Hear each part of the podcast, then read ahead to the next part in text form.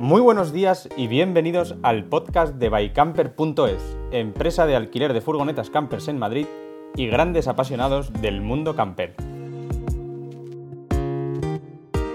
En estos podcasts hablaremos de todo lo relacionado con este maravilloso mundo, desde rutas, consejos y trucos hasta las últimas novedades del sector. Acompáñanos en este gran viaje.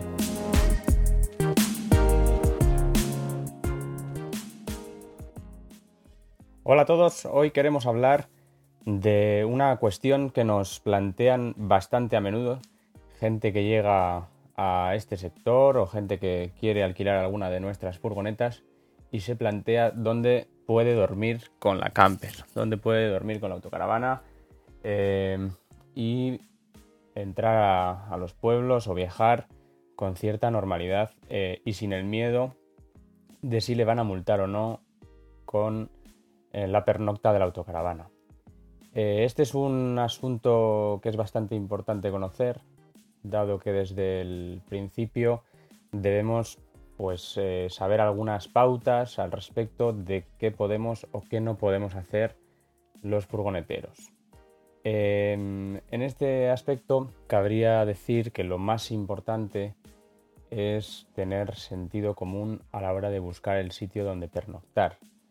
Eh, ponemos algún ejemplo rápido eh, y si creemos que nuestra, nuestra furgo, nuestra camper puede molestar a algún vecino de la zona o a alguien en el entorno en el que vayamos a pernoctar, probablemente no lo estemos haciendo bien, no sea el lugar adecuado. Entonces, probablemente a partir de esta premisa eh, tengamos bastante ganado.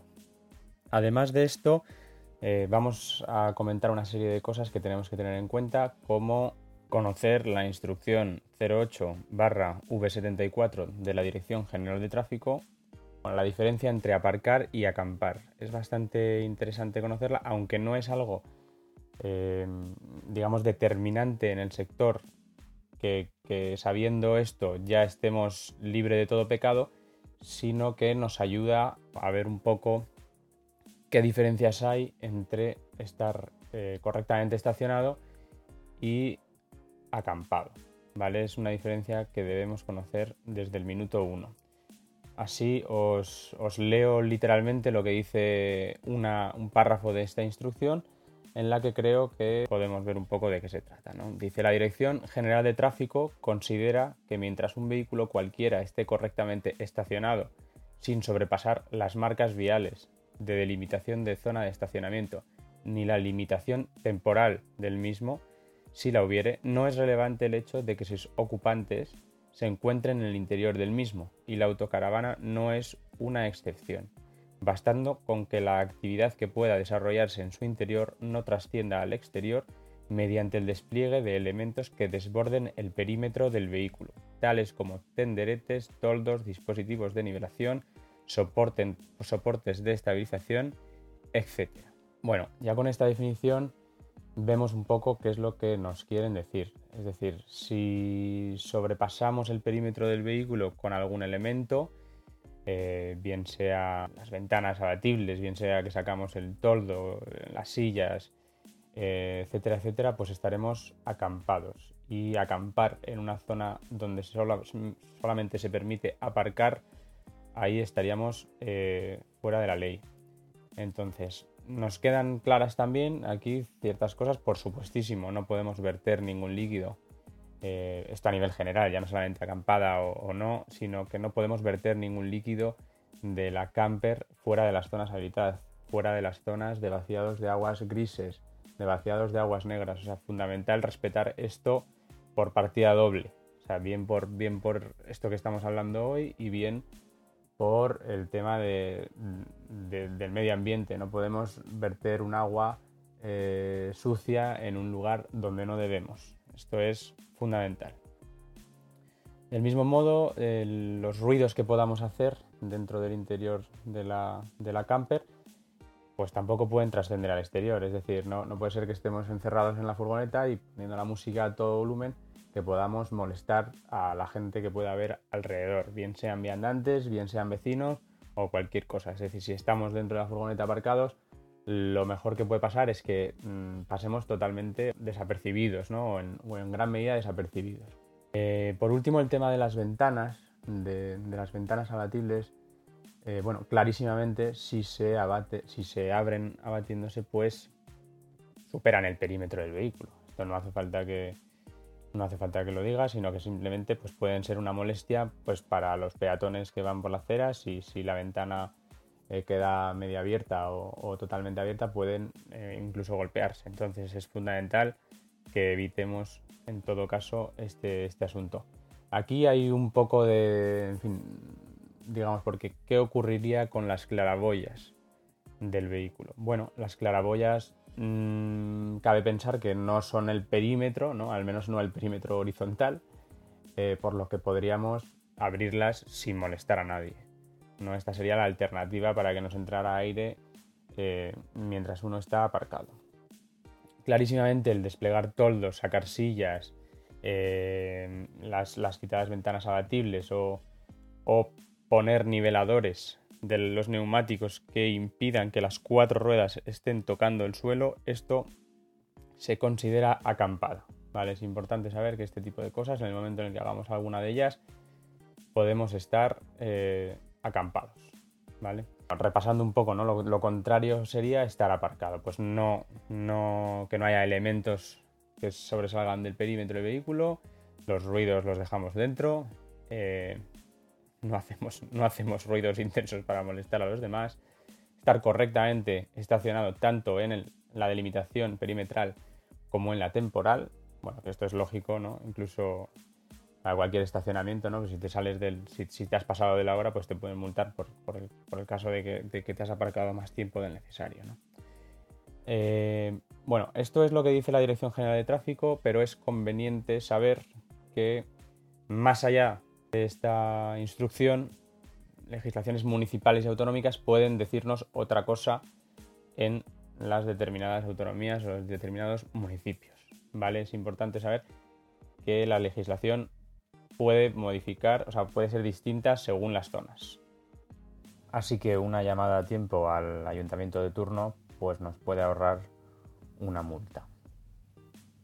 En este sentido, aplicaciones como Park4Night o Caramaps pues pueden ayudarnos a conocer cuál ha sido la experiencia de otros viajeros. Muchos de ellos pues indican pues, si han sido multados o si el ayuntamiento les ha dicho que sí que se podían quedar ahí a pernoctar o podían pasar el día, 24 horas, 48 horas, etcétera, etcétera. Siempre es de gran ayuda. No es absolutamente, quiero decir, lo que ponen esas aplicaciones no es la verdad absoluta, pero pueden servirnos como guía. Son bastante recomendables. Otro de los asuntos eh, sería a tener en cuenta sería la ley de costas.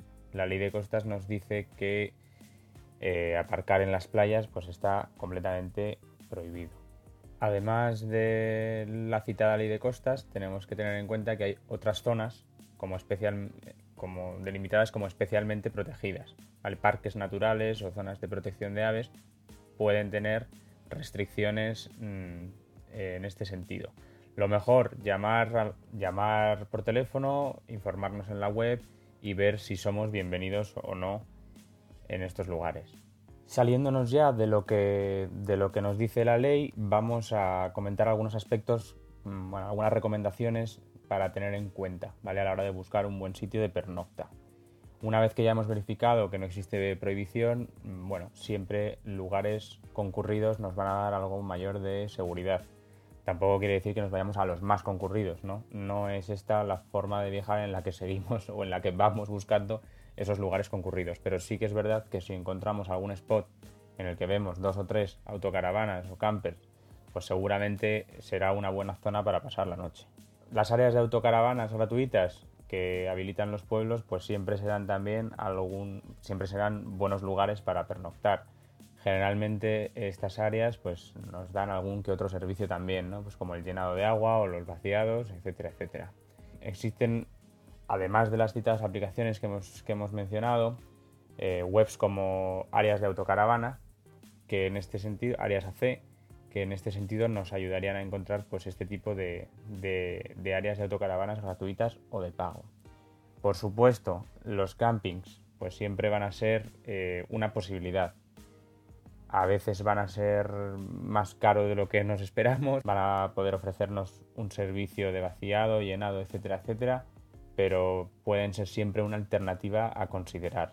En el amplio rango y variedad de campings que nos podemos encontrar en nuestro país, pues hay de todo. Hay campings preciosos a un precio bastante moderado, hay campings que claramente están por encima del precio y, y bueno, y no nos no nos compensa que ya cada uno que juzgue en función de lo que busca y en función de lo que considera un precio justo y decida. En cuanto a seguridad, este es uno de los asuntos que siempre nos preguntan. Bueno, el sentido común, lo que hemos dicho al principio, evitar pues zonas muy aisladas, ¿no? Siempre que esté pese a que es algo que vamos buscando, ¿no? Que estemos aislados, que no haya nadie en primera línea de playa o, o cosas así. Bueno, eh, encontrar algún sitio en el que tampoco seamos los últimos del lugar, porque si tenemos cualquier tipo de problema, ya sea de seguridad o, cualquier otro, pues, pues estamos lejos de, pedir ayuda, etcétera, etcétera. Cambiando un poco de tercio, en este sentido, lugares a evitar a toda costa.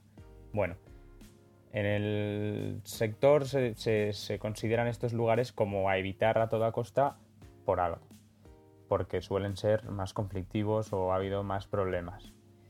Eh, ¿Cuál puede ser alguno de ellos? Pues las áreas de servicio de las autopistas y autovías. Este es un mal lugar porque suele tener bastantes robos a camioneros, etcétera, etcétera. Y aparte, en el instante en el que te han robado, pues se montan en su coche y marchan a toda pastilla por la autovía y se pueden desviar y es muy difícil ya dar con ellos.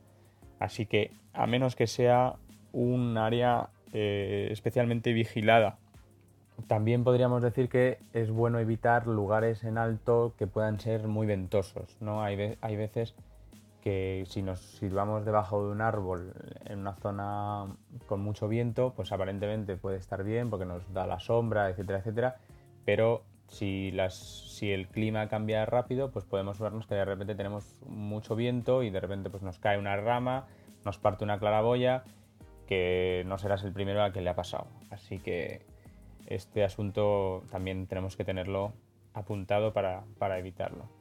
Zonas de arena. Bueno, esto va un poco ligado a lo que hemos comentado antes, ¿no? Si queremos ser los primeros eh, en la línea de playa o, no solamente en la playa, ¿no? En otras zonas en las que nos queremos ir fuera de las carreteras convencionales nos podemos encontrar con que el pavimento o el camino de tierra, etcétera, etcétera, pues no es el mejor. Nos podemos quedar atascados. Será muy bonito el sitio, pero probablemente tengamos que pedir ayuda para salir de allí.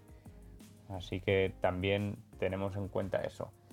Las campers pues las hay 4x4, pero el 90% pues no tienen ninguna preparación 4x4 y seguramente en terrenos de arena pues podríamos tener algún problema.